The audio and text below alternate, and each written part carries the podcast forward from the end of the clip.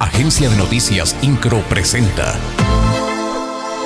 Resumen informativo. El titular de la Secretaría de Desarrollo Urbano y Obras Públicas, Fernando González Salinas, informó que a 21 días de iniciada la primera etapa de Paseo 5 de febrero, los trabajos pluviales y sanitarios presentan un avance del 13%. Aseguró que hasta el día de hoy se han intervenido más de 1.8 kilómetros de vialidad, en donde se han instalado más de 560 tubos para drenaje sanitario y más de 180 cajones para el drenaje pluvial. Asimismo, afirmó que se trabaja en 15 frentes y en total se han intervenido 37 tramos. Cabe mencionar que esta primera etapa genera más de 600 empleos entre directos e indirectos.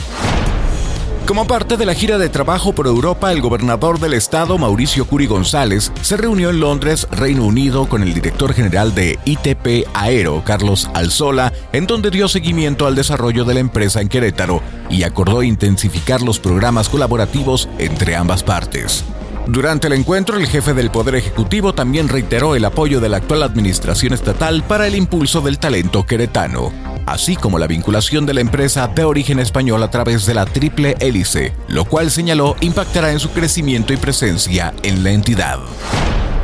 La secretaria de Desarrollo Sostenible del municipio de Querétaro, en conjunto con la Asociación de MIPIMES Industriales de Querétaro y el Instituto Mexicano de Alta Dirección de Empresas Familiares, presentaron el diplomado Fortalecimiento de la Mujer Empresaria, el cual busca impulsar la profesionalización de las colaboradoras en empresas ya instaladas, así como impulsar a las emprendedoras y motivar a las jóvenes universitarias